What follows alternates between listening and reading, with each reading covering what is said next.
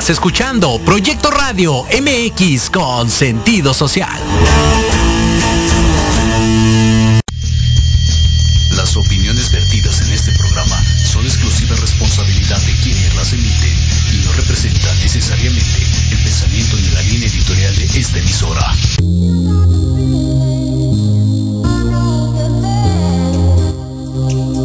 Bienvenidos a Big Bang, donde el conocimiento es el origen. Un espacio donde hablaremos de salud laboral, financiera, física y emocional. Mi nombre es Lizeth Pacheco. Comenzamos.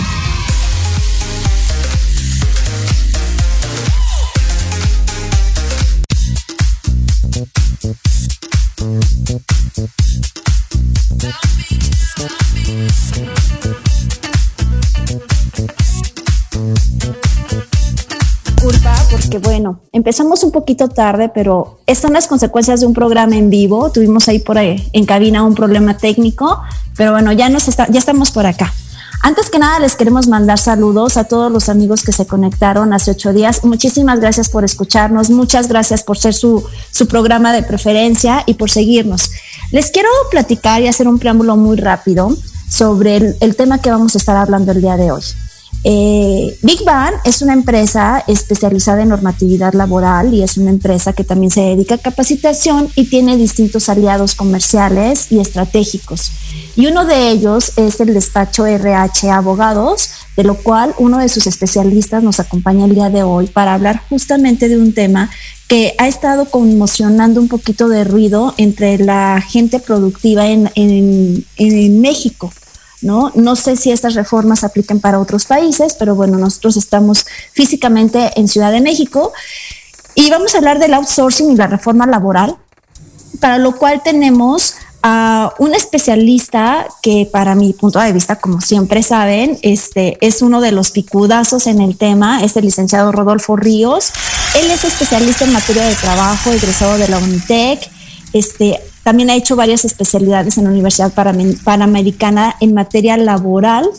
Entonces, pues bienvenido, este Rodolfo. Ahora sí que sin más ni más, vámonos al tema. Muchas gracias, Lisette. Es un gusto estar contigo, un gusto estar con tu auditorio y voy a tomar el tema que me estás proponiendo porque es sí. algo muy importante y auténticamente es lo que estamos viviendo en este país y es una crisis que se nos está generando derivado de este, de este tema. Claro, lo que me lleva a preguntarte, hoy en día México es uno de los países que más eh, colaboradores tiene contratado por un tema fiscal, quiero pensarlo, tú me vas a, a desmentir de todo, este, por un tema fiscal y los tiene contratados a la gran mayoría de los colaboradores por outsourcing en vez de una contratación directa, ¿correcto? Así es. Entonces, cuéntame, ahora que cambió la reforma, en primera, ¿cómo estábamos antes? Hace un preámbulo muy chiquito para entender cómo cambió y por qué nos afecta a los que hemos estado contratados por outsourcing. Mira, te voy a hacer un poquito de historia porque es importante que conozcan desde cuándo comienza el outsourcing. El outsourcing tiene su origen en los años de 1960 okay. y tiene origen con las maquiladoras. Estados Unidos eh, era, tiene las empresas armadoras y entonces todos los productos que componen esto, eh, el producto final, por ejemplo, un radio, todos los productos los mandaban a México. Aquí se armaban porque la mano de obra que se utiliza en México es mucho más barata el salario mínimo que se tiene en Estados Unidos. Claro. Sí, siempre, siempre, ha sido así, ¿no? Siempre hemos tenido una maquila, a pesar de ser un país muy rico, hemos tenido una maquila mucho más económica. Y dentro de ese aspecto y de ese contexto, no estaba tan mal porque generaban trabajo. Claro. La problemática se dio cuando esta dinámica de contratación se fue deformando. Y entonces se contrataba a, se hacían empresas gemelas de las empresas principales. ¿Por qué gemelas? Porque los socios eran los mismos o prestanombres de los mismos socios de empresas en Estados Unidos o empresas en México que utilizaban a otras empresas nada más para maquilar.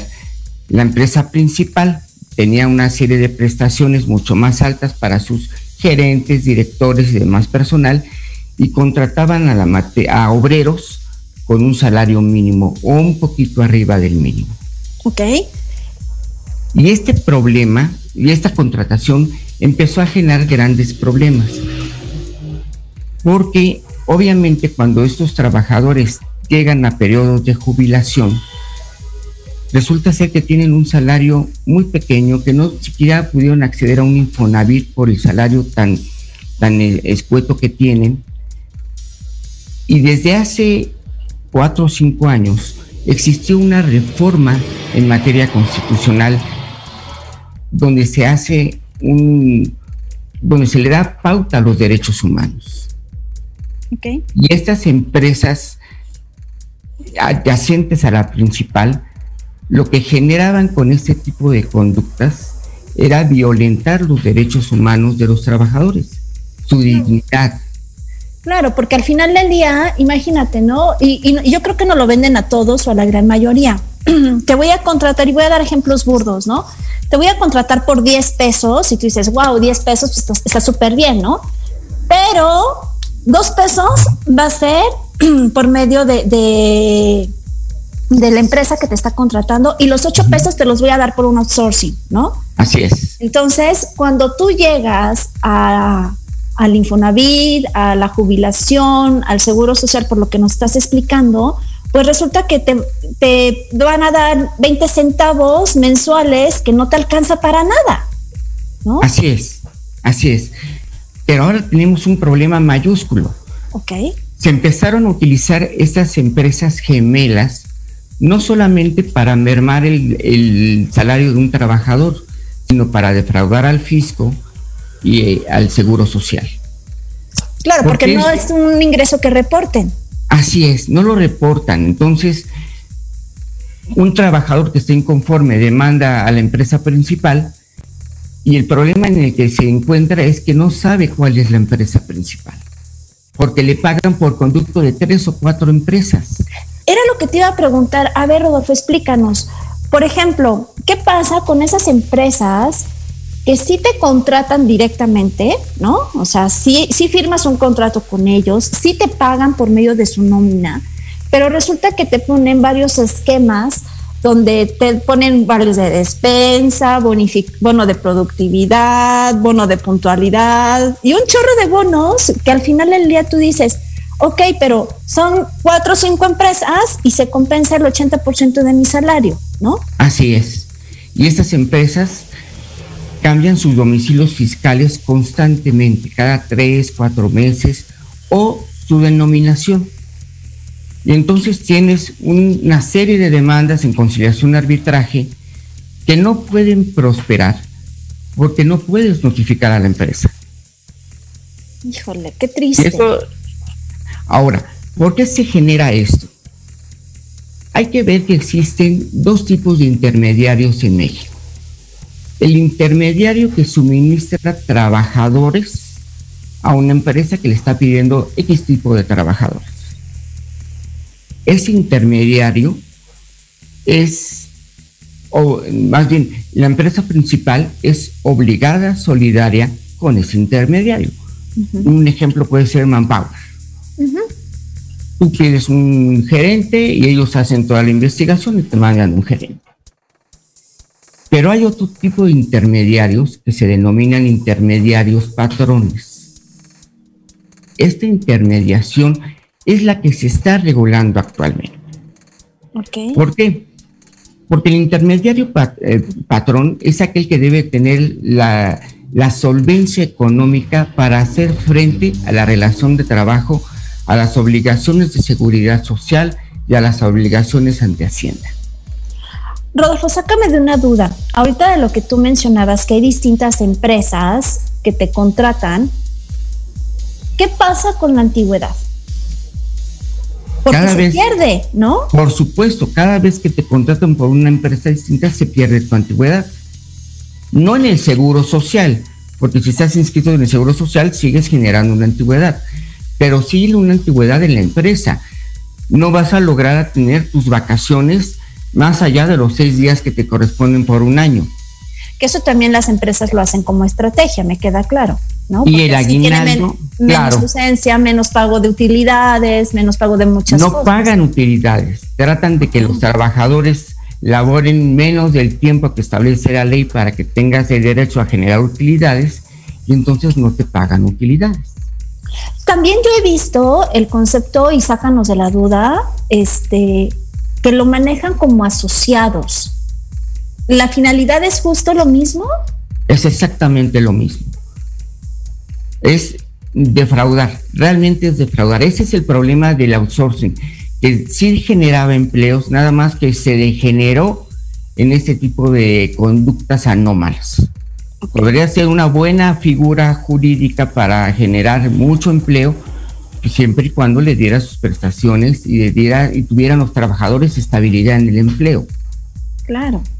Pero no existe eso. En México eso se ha ido degenerando poco a poco, poco a poco, y hoy por hoy tenemos una defraudación fiscal demasiado grande. Sí, porque imagínate esas, esos grandes corporativos, maquiladores como tú mencionas, que tienen tres mil trabajadores, cuatro mil trabajadores y los tienen, probablemente no a todos, pero yo creo que a la, a la mitad, ¿no? O un porcentaje importante contratados por un outsourcing y a la otra, a la otra parte, pues sí, contratados directamente, ¿no? El 40% del trabajo en México se genera por outsourcing. Ok. No, bueno, ya me dijiste todo. tenemos un problema, tenemos un gran problema. La defraudación fiscal anual en el año de 2019, si mal no recuerdo, creo que llegó a 43.800 millones de pesos. Ok. Digo, no, no, estoy defendiendo al gobierno, ¿eh? ¿eh? Que quede claro, este, tampoco no estoy defendiendo al empresario. Yo creo que el gobierno por los eh, impuestos tan altos que ha hecho que los empresarios paguen, orillan al empresario a tomar estas decisiones, no porque el empresario sea malo, ¿no? O no, porque no, o no porque no quiera cuidar al colaborador, sino por el hecho de que, oye, si voy a pagar el 32% del ISR, más el IVA, más este, indemnizaciones, incapacidades, aguinaldos, etcétera, pues también las empresas tienen que ganar. ¿Dónde queda la utilidad realmente? Le damos al gobierno lo que recibimos, cualquier persona, tanto física como moral, aproximadamente el 40% de lo que recibimos. No, bueno. Que eso lo hacemos de manera directa, consciente. Así es. ¿no? Porque aparte, somos consumidores y pagamos impuesto de todo. Así es, así es. Nada más que si tú pides, si tú ganas mil pesos, 600 son los que te quedas. Sí, claro. y con 600 la gente no vive. Esa es una. Y, obviamente tú ves los servicios que tenemos, ves lo que está sucediendo en México y dices, bueno, sí pago muchos impuestos y dónde están esos impuestos. Sí, claro. Pero no vamos a hablar de los impuestos ahorita, vamos a hablar de la luego hablaremos de ese tema, este que también es muy interesante. En, el 2012 se hace una reforma a la Ley Federal del Trabajo en la parte de empresas intermediarias. Entonces dicen que para que una empresa intermediaria pueda trabajar con una empresa principal, debe hacerse por medio de un contrato. Y los trabajadores que se suministran a esta empresa o que laboran para esta empresa adyacente deben de tener un carácter especializado. Ok pero tampoco se da, ni tampoco se verifica. Sí, Tenemos compañías de, tele, de comunicaciones, no sé si se puede decir el nombre, pero si no... Sí. Eh, y, si no, esperemos que producción no nos regañe. por ejemplo, te voy a decir lo que sucede con, con Teléfonos de México. Teléfonos de México tenía una plantilla de trabajadores inmensa y entonces se dividió en tres o cuatro empresas. Okay tiene un contrato colectivo sumamente noble para los trabajadores. Se les da una pensión vitalicia, dependiendo de su antigüedad, que puede llegar hasta el 100% de su salario. Ok. Que me parece justo y, es, y es un salario digno para los trabajadores. O sea, realmente están cuidando al colaborador. En Telmex. Sí. Pero no, hay, pero no hay muchos Telmex. Pero las empresas adyacentes que le trabajan a Telmex no tienen esas prestaciones. Sí, que ahí sería que si yo voy a contratar, yo como empresa, como macroempresa, voy a contratar un servicio, verificar que las empresas que van a contratar a mis empleados cumplan con también mi misma filosofía laboral, ¿no? Así que, es. Que desafortunadamente en México no es tan común. Pero a lo que me lleva a preguntarte, eso era lo que estábamos viviendo en el pasado, ¿no? Un poquito.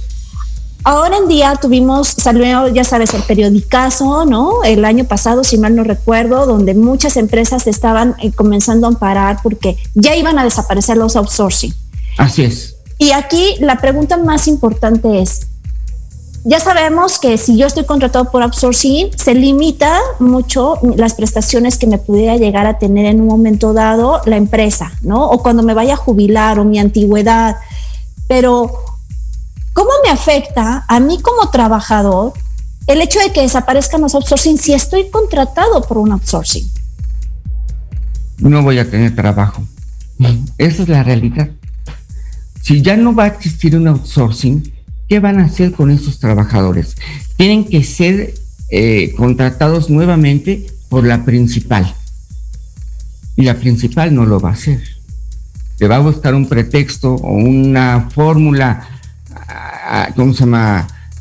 Igual para sacarte de la empresa principal y no darte todas las prestaciones, porque es una forma de descapitalizarse de la empresa. ¿Qué, ¿qué, alternativas yo como colaborador debo de solicitar o considerar o si me las llegan a presentar? Pues saber que sí, sí van a respetar todo lo que estamos mencionando, ¿no?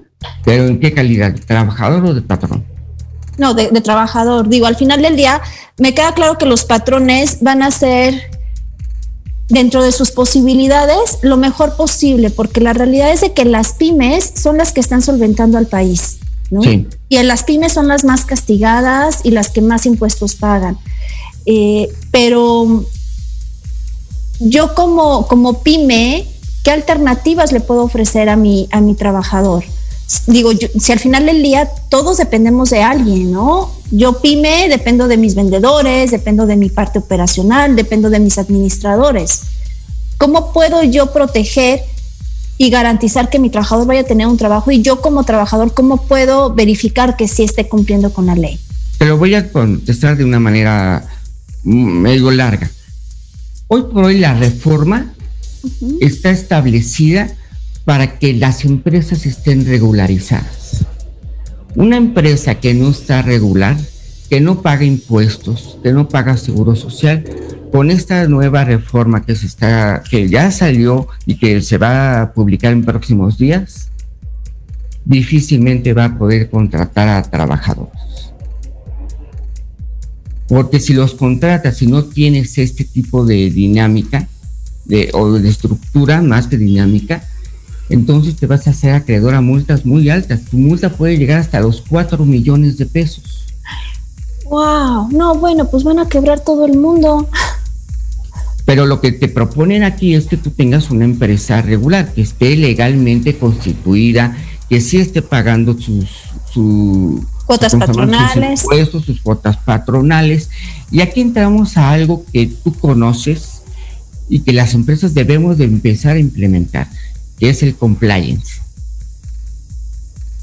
Debes de tener una estructura muy bien establecida, con ética, con valores.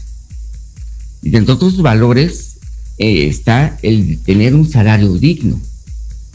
Claro, que al final del día se convierten en los derechos del trabajador, ¿no? Y lo indica la ley laboral. O sea, no hay, no hay más, ¿no? No te puedo decir cuánto es un salario digno, porque vamos a tolerar necesidades y entre más salario tienes, más gastas, ¿no?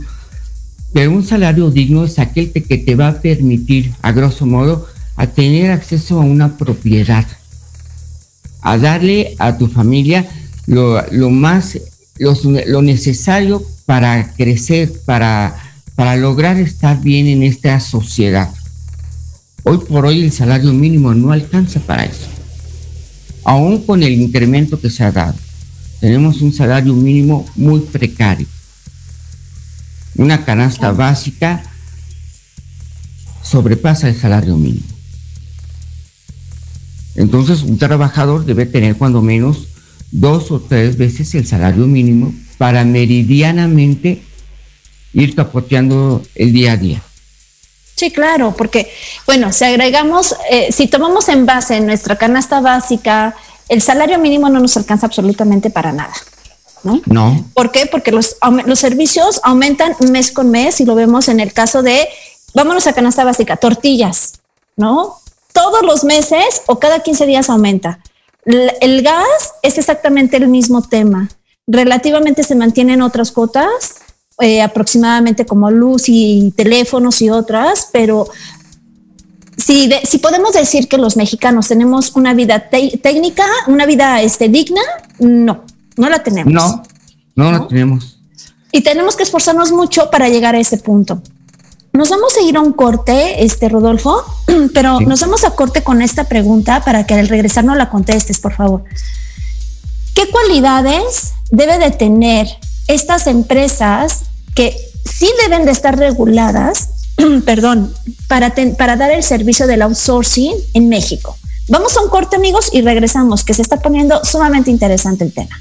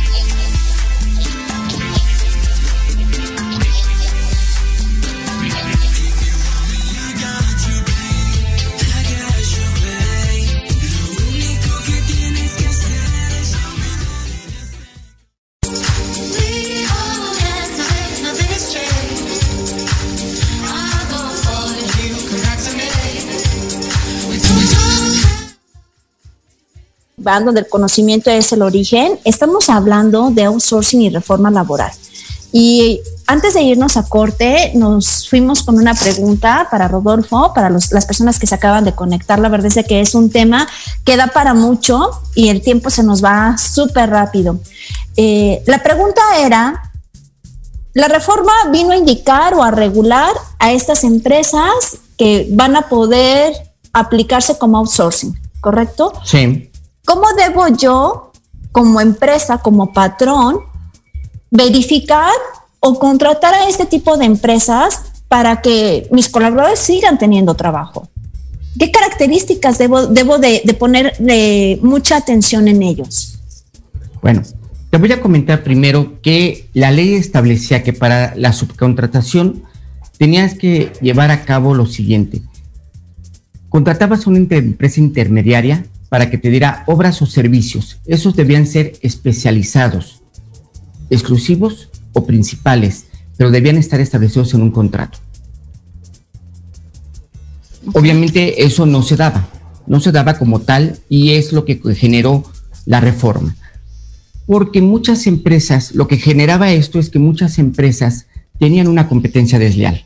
Las empresas que sí están reguladas contra las empresas que no están legalmente reguladas o que manejan un outsourcing de manera inadecuada, pues tenían ingresos mucho mayores y hacían una competencia desleal. Entonces, hoy se beneficia con esta nueva reforma a las empresas reguladas. Ahora, ¿qué es lo que debe de tener? Hoy por hoy la reforma nos establece que solamente las empresas intermediarias que estén registradas ante la Secretaría del Trabajo y Previsión Social van a poder ofrecer estos servicios. Obviamente no puede ser la totalidad de las actividades de la empresa deben de ser servicios especializados, que no estén o que no sean del objeto de, la empresa. Vamos a ponerte un ejemplo de esto. Yo me dedico a poner líneas telefónicas. ¿Ok? Pero yo hago líneas telefónicas. Yo voy a necesitar una empresa que venda productos para que esas líneas telefónicas funcionen. Si yo nada más me dedico a poner líneas telefónicas, tengo que contratar una empresa adyacente que venga a vender los teléfonos, eh, los artículos adyacentes a ello. Que no produzco yo, ¿no? Efectivamente. Lo que no pasaba antes, porque antes era, pues, mira, contrata Manpower, contrata cualquier otra empresa. Perdón, Manpower, les estamos haciendo publicidad, este, pero es el ejemplo más, más cercano que tenemos, que no eran especializadas y las contratabas porque era lo mejor lo que tú decías, ¿no? Me cobran menos y me entregan a los colaboradores con el perfil que busco. Ahora, estas empresas que van a estar especializadas, todavía no se establece cuál es el reglamento para que estas empresas funcionen, que eso es algo muy importante. Va a salir publicada la reforma, pero viene, viene coja, porque si no tenemos este reglamento que dice cómo van a funcionar las empresas especializadas, cómo se van a determinar que son especializadas y cuáles van a ser las especializaciones que la Secretaría de Trabajo y Previsión Social va a permitir, seguimos en, el, la misma laguna. Pero entonces, ¿cómo, ¿cómo nos deja, Rodolfo? Porque si yo no quiero liquidar, perdón, si yo no quiero liquidar a mis colaboradores, yo necesito de mis colaboradores y no los puedo contratar directamente. Necesito forzosamente por la carga social y la carga de impuestos a un outsourcing. ¿Cómo quedó con esta laguna que deja la nueva reforma? Hoy por hoy, mientras esto se regula, porque tienen 30 días a partir de que sale esta reforma en establecer cuál es el reglamento o las disposiciones que van a tener que llevar a cabo las empresas intermediarias para funcionar. O sea, tampoco tienen un periodo muy corto. Muy, muy largo, perdón. Es un periodo relativamente corto, en un mes, mes y medio. Ellas van a tener todos los elementos suficientes para saber cómo van a funcionar. ¿Qué tengo que hacer yo como empresa? Voy a tener que contratar una empresa intermediaria a la que aparte la voy a tener que supervisar. Voy a ser prácticamente el policía de la intermediaria. La intermediaria me va a tener que dar lo que, lo que le declara Hacienda de cada uno de los trabajadores, lo que le declara al Seguro Social o lo que le aporta al Seguro Social. Y estas empresas intermediarias, aparte, trimestralmente, deben señalarle a la Secretaría del Trabajo y Hacienda con quién tienen contratos. No, o sea, me queda claro que sí están, pero bajo lupa totalmente con lupa, así es. Sí, sí, sí. Cosa que en el pasado no, y nos, y nos pasó el año pasado. Tú recordarás cuando sale la norma 035, yo les decía a la gente, la norma 035 viene a desencadenar el hilo para que la Secretaría del Trabajo identifique cuáles son las empresas que tienen contratados directamente a sus empleados, ¿no? Así es. Y me decían, los, me decían las empresas, es de que yo tengo outsourcing, a mí no me afecta, ¿no? Pero con esto del policía bueno y el policía malo y el hecho de la supervisión, pues te, vas a tener que realmente supervisar que esta empresa cumpla con todo el tema normativo, con todo el tema de marco legal, reglamento, ley federal y derechos humanos adicional. Así es, por supuesto, y es, y es que esto nos va a permitir tener una imagen hacia el exterior, que es lo que necesitamos para crecer y hacer crecer nuestra economía. Sí, la inversión extranjera. Por supuesto, si yo no tengo una empresa que está regulada, obviamente voy a contratar con ella. Lo que anteriormente no pasaba y es lo que se quejan en Estados Unidos y en otras partes del mundo. Es que en México contratar a una empresa es un trabajo desleal.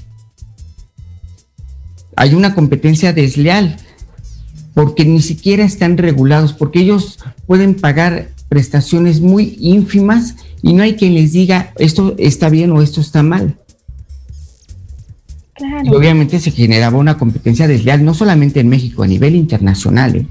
Por eso muchas armadoras se han, han decidido irse. Y esta reforma lo que les está diciendo es, espérate, no te vayas. Voy a tener un esquema de revisión tan estricto que las empresas van a ser muy formales y la competencia que te voy a proporcionar va a ser una, una competencia legal, ética, ¿no? Dentro de los parámetros permisibles. Ahora, ah. hoy por hoy, con la pandemia, se han establecido cosas muy interesantes. Sí, por ejemplo, el home office, que ya está también considerado dentro de la ley federal, que antes no lo veían tanto como vamos a integrarlo, ¿no? Lo veían algo muy lejano y nada posible. Pero te voy a, comentar algo que es muy, eh, ¿cómo se llama? Hacia el compliance. Ahora el Seguro Social te pase formación de monitores. Tú mandas a alguien a que se, se especialice en el Seguro Social de cómo prevenir y cómo actuar ante un caso o varios casos de COVID-19. Sí, claro. Y entonces si tú tienes a estos monitores, ya no vas a tener el problema de que te inspeccionen. Si tú ya tienes a los monitores y le demuestras a la Secretaría del Trabajo que estás regular, entonces las empresas que no podían trabajar porque no tenían, porque tienen el riesgo del COVID, con esto ya pueden iniciar a trabajar en este instante. Sí, claro, que era la aplicación de los manuales que sacó el gobierno del Distrito Federal y de la, del Estado de México, que ahí es bien importante mencionar y tú me vas a desmentir, este Rodolfo. Yo siempre les he dicho a, a las empresas los manuales es la concentración de muchas normas que en teoría todas las empresas deberían de tener aplicadas por default en el momento que se constituyen, en el día uno, ¿no? Así es. Pero muchas, muchas empresas, y me incluyo, lo vamos postergando, lo vamos dejando. Entonces ahí entramos en una violencia laboral hacia el colaborador. Porque si bien es cierto que no está trabajando en la oficina como tú mencionas, pero sí está desempeñando sus actividades en su casa, con sus recursos. Claro. Y hoy por hoy también se tiene ya legalizado el estrés laboral.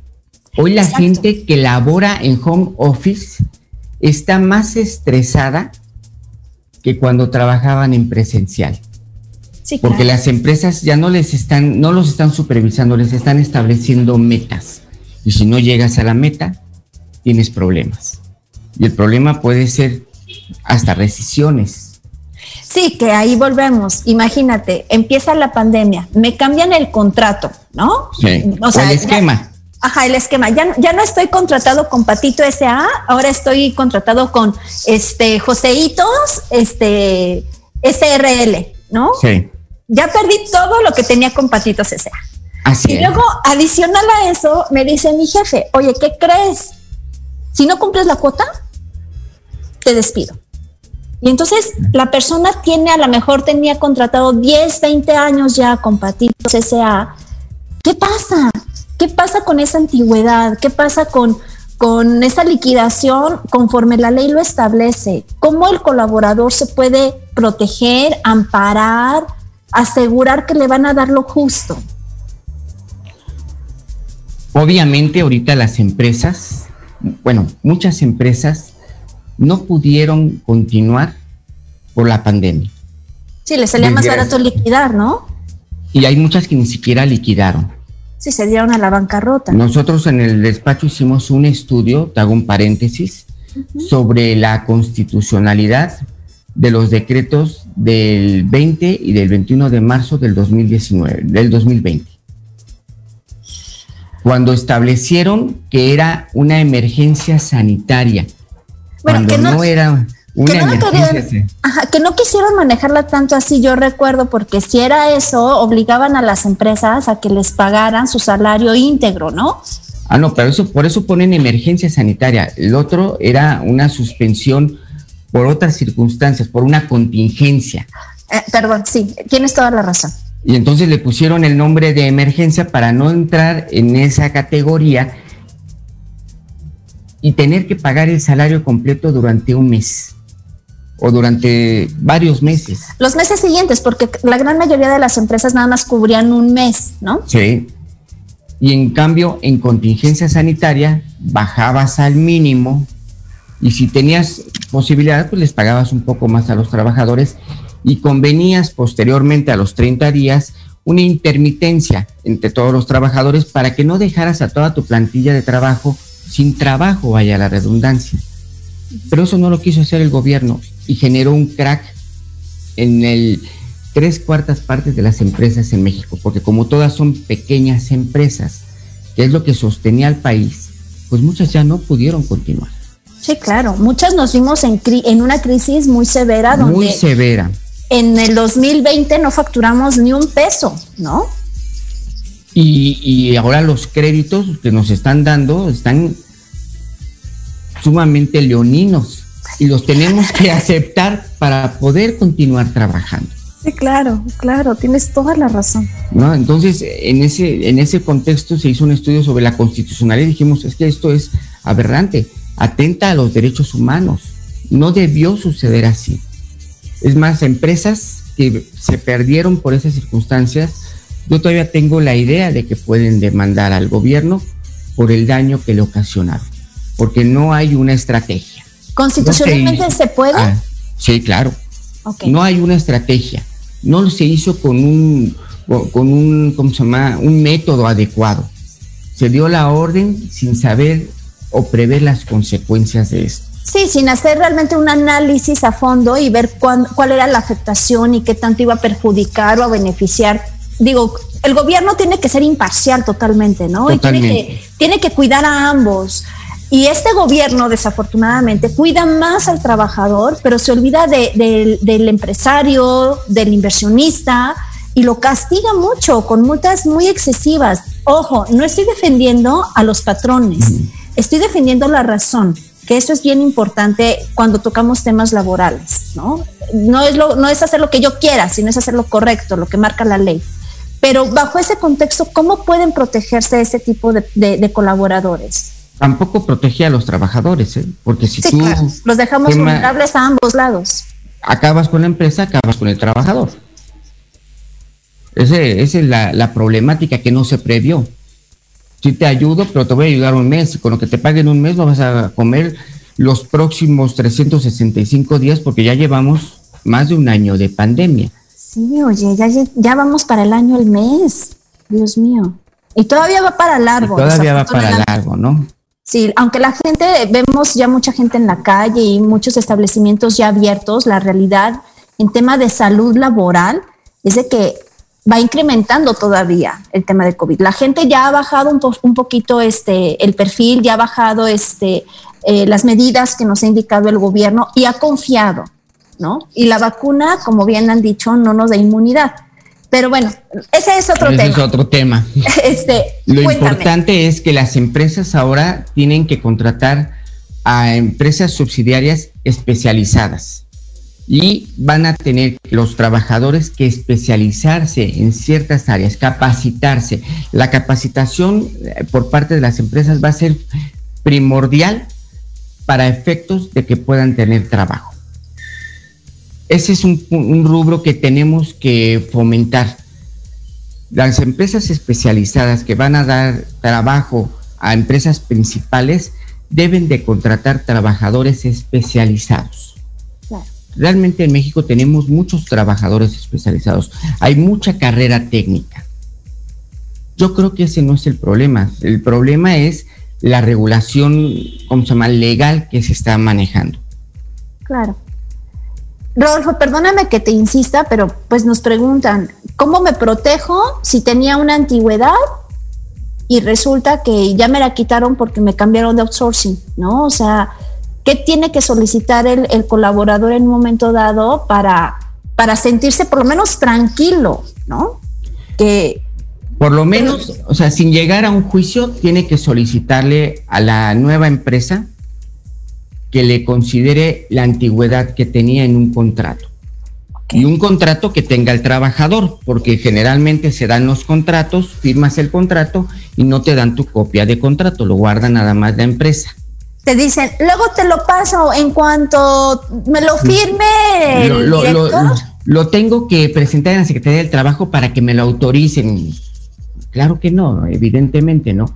No nos dejemos engañar, eso no es cierto. Eso no es cierto. Ustedes como colaboradores tienen que pedir su copia de su contrato y salvaguardarla porque esa es la llave para que sean protegidos todos sus derechos como trabajadores. Y también deben de tener la precaución de meterse a su cuenta de seguro social y ver con cuánto están dados de alta ante el seguro social. Porque muchas empresas te dan un salario muy alto, pero, te, pero le, refieren al seguro social un salario mínimo. Sí, y eso de nada te sirve. y el día que llegas a la jubilación te das cuenta de que con lo que te van a proporcionar pues no vas a alcanzar a comer los próximos 10 o 15 años que todavía tengas de, vida, ¿no? Sí, y, claro. es, y es injusto porque después de darle 30 años, 35 años al trabajo a una empresa en la que te daban una cantidad determinada, ahora te van a dar una pizcacha, por decirlo de alguna forma chusca, ¿no? Sí, claro. Fíjate, nada más en, el, en las empresas del gobierno, hay un rubro que se denomina la compensación garantizada. ¿Qué es eso? Tienen sus, todos en el gobierno tienen su sueldo base. Y tienen otra prestación que se llama compensación garantizada. Esta compensación garantizada en, en muchos de los, de los trabajadores es el, el 60 o el 70% de su salario. A eso, y ahorita te voy a decir cuál es el problema. Entonces él está ganando un 30%, que es su salario base. Cuando sí, llega, el otro puede ser variable. El otro no es variable porque realmente siempre es fijo y se lo están dando mes tras mes. Ok, ok. Nada más que la ley del, del ISTE establece que las compensaciones no forman parte de la integración salarial para pensiones jubilatorias. Entonces, si tú ganabas 20 mil pesos, ahora te vas a, ¿cómo se llama? A jubilar con 6 mil. Híjole, no, bueno. Y la verdad es que cuando nos lo venden, lo creemos y lo escuchamos bien bonito, ¿no? Y no, te, y no sabes que al día de la jubilación la compensación no va a entrar. Exacto. Y entonces llegas al juicio y demandas por, por el exacto. Y te dicen improcedente. Y te dicen, no es procedente, porque ¿qué crees? nunca se hicieron deducciones de esa compensación. Si no hay deducciones de esa compensación, entonces ¿por qué te la voy a pagar? Híjole, la verdad es que... y, es, y, obviamente violenta un derecho fundamental a la dignidad del trabajador. ¿Cómo es que después de todo el trabajo que te di, parte de mi vida, porque prácticamente el 50% de mi vida estoy en mi trabajo o más. Sí, claro. Y ahora tú me pagas con una cosita así. Digo, se va a escuchar como muy romántico, pero me votaste como, como esposa. O sea, ya la chancla ya no me sirve y la voto. Y la voto y se acabó, ¿no? Sí, claro, absolutamente. Entonces estos trabajadores pues tienen que volver a trabajar a sus 65 años o 70 años para compensar en alguna proporción aquello que ya no les están dando. Eso, a mi ver, es notoriamente inconstitucional. Sí, no, es una, es una violación a un derecho que se firmó, que inclusive firman en el contrato, ¿no? Claro. Rodolfo, tenemos un minuto y la verdad es que es un tema sumamente interesante. Te invito a que hagamos un live el próximo jueves en vivo por nuestras redes sociales en Instagram. Este, sí, claro. Y bueno, la verdad es que nos quedamos con este sabor de boca. Una, las empresas que quieran contratación de outsourcing tiene que ser un outsourcing especializado, ¿correcto? Claro. Dos, las, las empresas deben de estar registradas en la Secretaría del Trabajo, si no, no las puedes contratar. Perfecto. Si no, te haces acreedor a multas billonarias. Así es. Entonces, emprendedores, eh, empresarios, inversionistas, por favor, poner muchísima atención. Evitemos pagarle un poquito más al gobierno evitando estas multas. Dos, como colaborador, tienes que tener una copia de tu contrato. Así es. Eso es lo más importante. Eso es lo más importante. Y solicitar que te den la, la copia y que te respeten la antigüedad como tal que tenías en el, en el, en el outsourcing pasado. Así es. Las empresas intermediarias solamente van a, entre muchas cosas que puedan hacer, van a poder incluir servicios, por ejemplo, de reclutamiento, de selección de personal, entrenamiento o capacitación. Eso es lo que están delimitando la reforma laboral en este momento. Muy bien, pues nos vemos el jueves para poder entrar un poquito más en detalle. Rodolfo, ¿cómo te pueden contactar? ¿Cómo te pueden buscar en redes sociales? ¿Cómo te pueden contactar si algún empresario por ahí tenga algunas dudas? En Facebook yo estoy como Rodolfo Río Garza y te pasé un correo. Ahorita lo ponemos en, los comentarios. En el, en el que me pueden hacer las preguntas que quieran las, las empresas, las primeras cinco empresas, y eso se, lo, se los ofrezco, Gracias. que manden algún mensaje, les puedo ofrecer hacerles recorridos para que veamos qué normas en el caso de inspección del trabajo se están violentando. Perfecto, pues amigos, todos los que nos están escuchando, viendo y que en un momento dado se pueden volver a conectar, Rodolfo tiene a las cinco primero, a las cinco primeras empresas que manden algún mensaje, vamos a poner el correo en los comentarios, este que lo contacten, puede hacer un recorrido de revisión normativo laboral. Entonces, Muchísimas gracias, Rodolfo. La verdad es de que el tiempo se nos pasó rapidísimo y desafortunadamente demoramos un poquito en empezar por un problema técnico, pero te, lo agradezco muchísimo.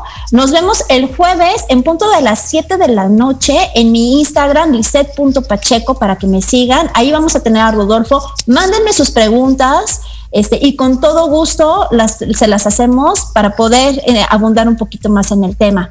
Pues muchísimas gracias, Rodolfo, de verdad, te lo agradezco. Gracias a todos los que nos están escuchando. Nos vemos el próximo sábado y les vamos a tener una gran sorpresa, así que no dejen de escucharnos, que tengan excelente día. Mi nombre es Lizeth Pacheco y Big Bang, donde el conocimiento es, es el origen por Proyecto Radio MX. Bye. Gracias.